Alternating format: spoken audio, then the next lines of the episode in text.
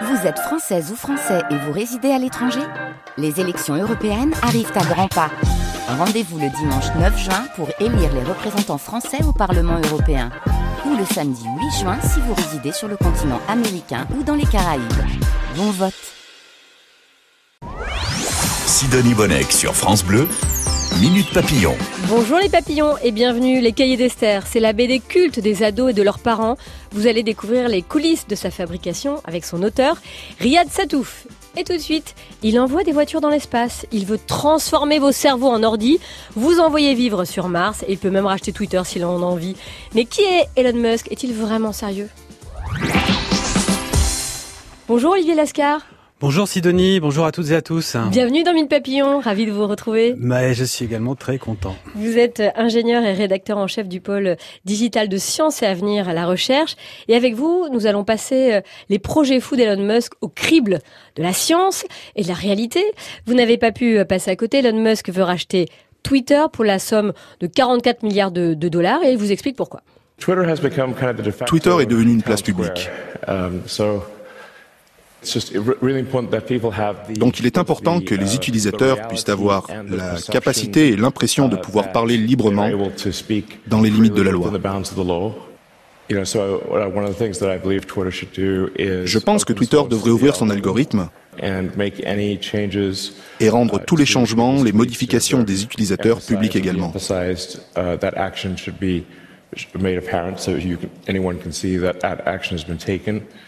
Tout ça pour qu'il n'y ait pas de manipulation en coulisses, que ce soit fait par l'algorithme ou manuellement.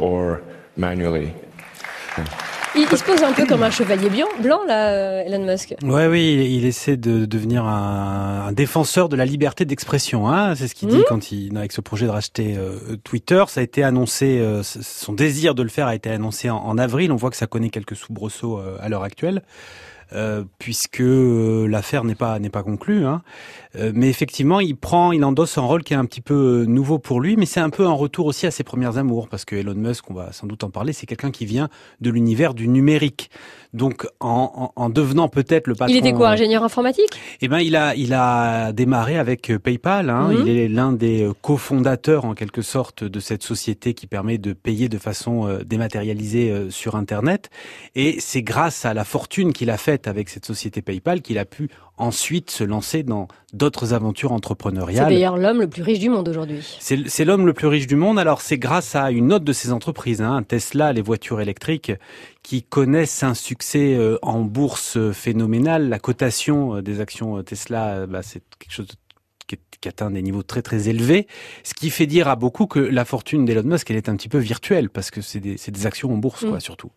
Olivier Lascar, vous publiez Enquête sur Elon Musk, l'homme qui défie la science. J'attendais ce livre, alors je ne savais pas que vous alliez l'écrire, mais en tout cas, c'est vraiment une bonne somme pour comprendre qui était ce, ce personnage, génie ou escroc, c'est le sous-titre de votre livre. C'est aux éditions Alizio Science et c'est vraiment excellent et passionnant. On va euh, évidemment reparler de son ambition pour l'espace, pour les voitures autonomes, mais Elon Musk, il a aussi ce projet dingue et c'est ce qui m'effraie presque le plus et m'excite le plus, c'est de nous transformer en ordinateur. De quelle façon?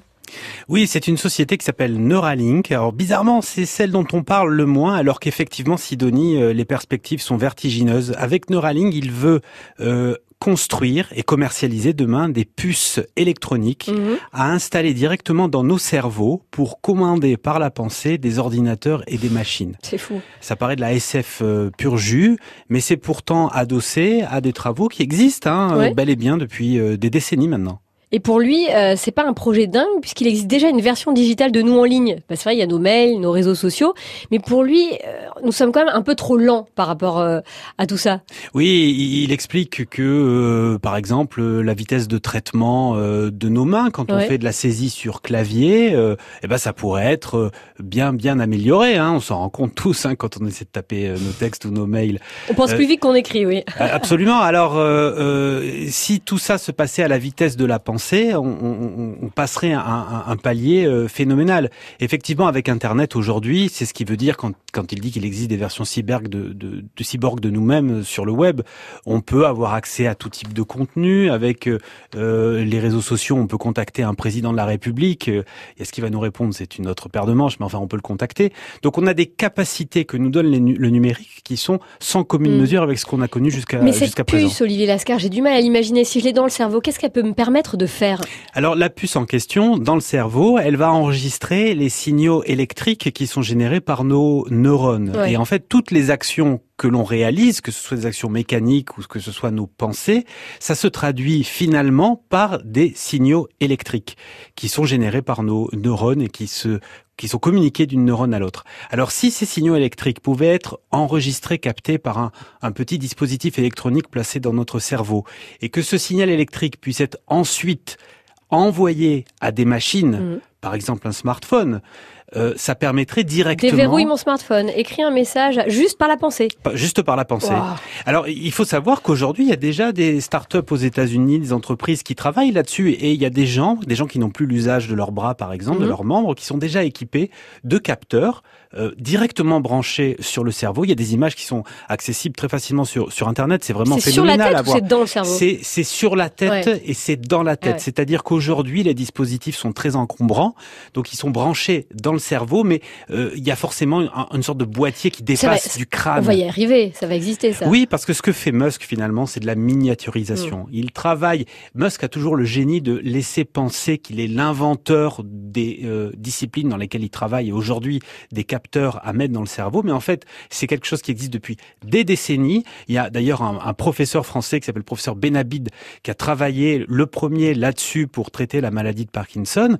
Et donc aujourd'hui, ce que permet Musk avec son armée d'ingénieurs qui sont très, et son argent incroyable et son argent incroyable, c'est de miniaturiser les dispositifs et donc de faire en sorte qu'ils sont beaucoup moins euh, visibles, plus facilement installable. Il les a installés sur des cochons d'ailleurs, euh, c'est ce système-là. Là.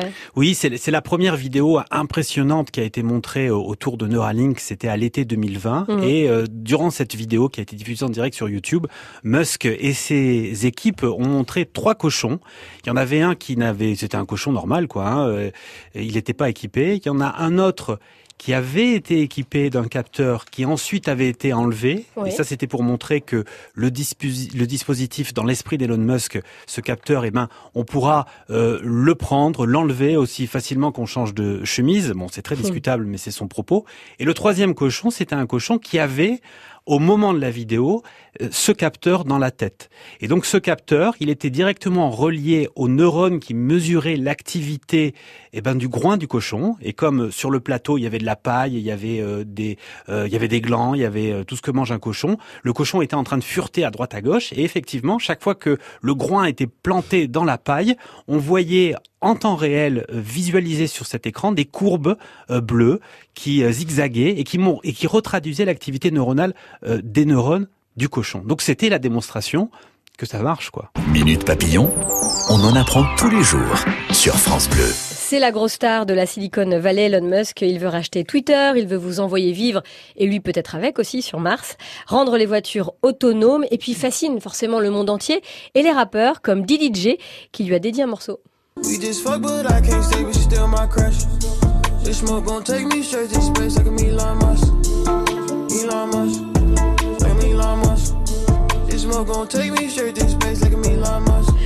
Olivier Lascar, vous êtes ingénieur et rédacteur en chef du pôle digital de Science et Avenir et vous publiez une enquête sur Elon Musk. On l'attendait, l'homme qui défie la science, génie ou escroc. C'est aux éditions Alizio Science.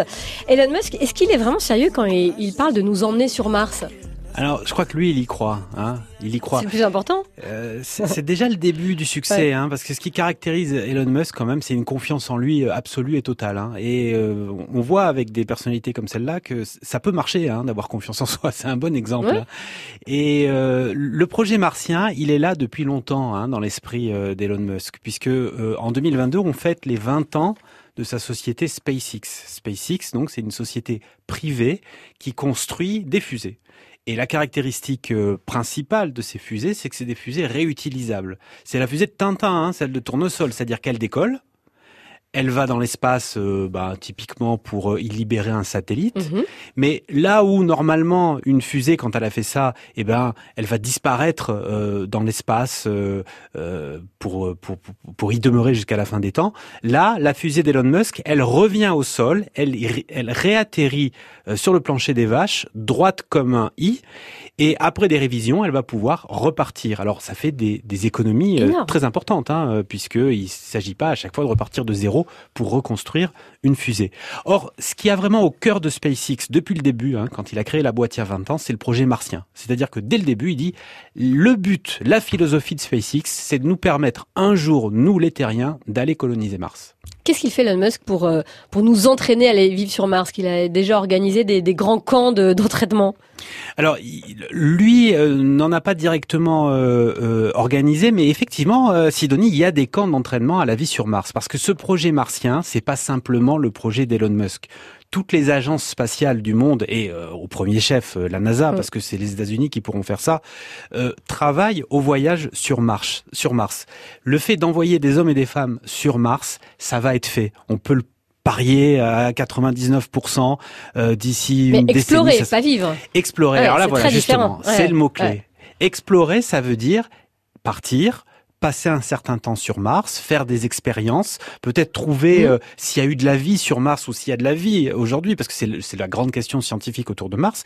Mais une fois qu'on a fait le travail, on revient sur Terre. Bon, ça c'est l'exploration et ça on va le faire. Ce que vend Musk, c'est différent, c'est la colonisation. La colonisation, c'est l'aller simple. C'est le Far West. On s'installe là-bas et on y vit pour les générations à venir. C'est quoi, ouais. Ce projet-là, euh, il est vachement questionnable. Ah et puis qu'est-ce qu'il a comme idée lui pour qu'on puisse parce que Mars c'est quand même hyper hostile pour nous hein. on peut pas y respirer, euh, on peut pas y vivre sans cramer, enfin c'est pas ah, très accueillant. C'est zéro euh, sur TripAdvisor. euh, voilà, il n'y a pas d'oxygène, l'atmosphère est tellement faible que l'eau liquide ne peut pas exister à la surface, il y a des différences de température phénoménales entre le jour et la nuit. Donc ça veut dire que vivre sur Mars, c'est vivre dans des maisons sous terre ou cadenassé. Euh, je veux dire, faut, faut pas, faut oublier le fait d'avoir le vent dans les cheveux ou la pluie euh, sur le visage. C'est terminé. Donc c'est un, c'est un projet qui est extrêmement discutable. Musk essaie de développer un discours. Vous savez, sur la planète B, hein, on a beaucoup entendu l'histoire de la planète B. Il y a pas, il faut faire attention à la Terre parce qu'il n'y a pas de planète mm. B. Bon, Musk prend le parti absolument contraire. Il dit la planète Terre, elle est dans un très mauvais état. Il va falloir partir et la planète B, elle existe et c'est Mars. C'est ce qui, c'est sur ce discours-là qu'il essaie de construire une envie de Mars. C'est éminemment questionnable, c'est pas très éthique. Mais il a des idées pour la rendre euh, habitable pour nous? J'ai lu qu'il voulait envoyer des bombes nucléaires sur Mars. C'est ce que vous dites dans votre livre? Oui. Alors c'est un projet, euh, comme toujours avec avec Musk. Euh, enfin comme souvent, c'est pas lui qui l'invente. Ça, ça, ça, vient de, de plus loin et d'ailleurs, c'est la terraformation.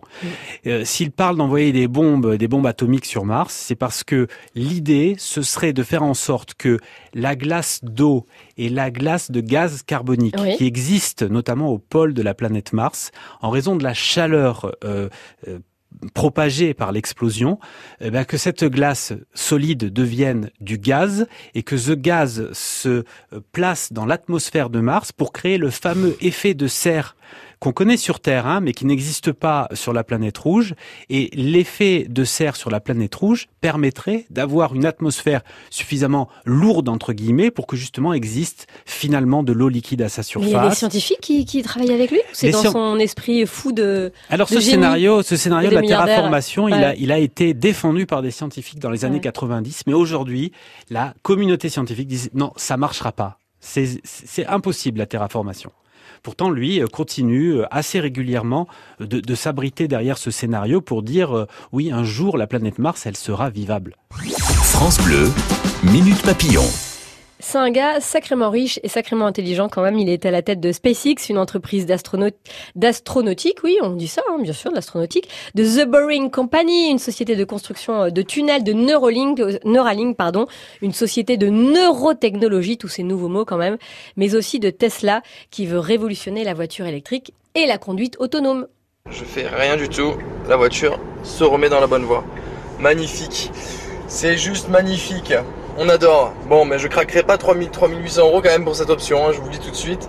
La vie du youtubeur Tesla en Provence, tête de test de la conduite autonome de la Tesla Model 3. Dis donc, on leur fait de la pub encore. Olivier Lascar, vous êtes ingénieur et vous publiez Elon Musk, l'homme qui défie la science. C'est une enquête parue aux éditions Alizio Science. Ça, vient tout juste de sortir, hein, donc c'est vraiment précipitez-vous, c'est très intéressant. Ces voitures autonomes, c'est déjà une réalité. Alors c'est oui, c'est une réalité. Il y, a, il y, a, des vidéos qui sont stupéfiantes. On peut voir ce que ça donne euh, aux États-Unis, en Arizona, du mhm. côté de Phoenix. Il y a un service euh, de taxi qui fonctionne sur ce principe, c'est-à-dire que vous avez une appli. Euh, vous commandez la voiture, la voiture arrive, et donc ça c'est filmé par des usagers. Hein. On voit la voiture arriver. Mais toute seule? Il y a personne au volant le volant bouge. On dirait que l'homme invisible est, derrière, euh, assis sur le siège, mais il y a personne. Donc le volant bouge. La voiture s'arrête. La personne monte à l'arrière du véhicule. Il donne euh, euh, l'adresse. De toute façon, l'adresse, il l'avait écrite sur son appli. Et la, voiture le conduit là où il veut aller. C'est-à-dire qu'elle s'inscrit dans le flux hein, de la circulation. Elle, elle respecte les autres véhicules, elle s'arrête au feu, elle respecte les panneaux de signalisation. C'est absolument stupéfiant à voir.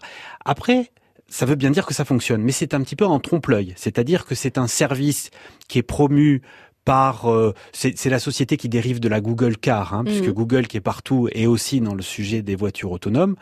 Euh, il y, a, y, a, y, a, deux trois opérateurs comme ça qui sont très en avant. En revanche, la voiture autonome pour Monsieur et Madame tout le monde, oui, c'est celle qui nous intéresse. Ça c'est pas encore opérationnel. Il y a des voitures comme les Tesla justement mhm.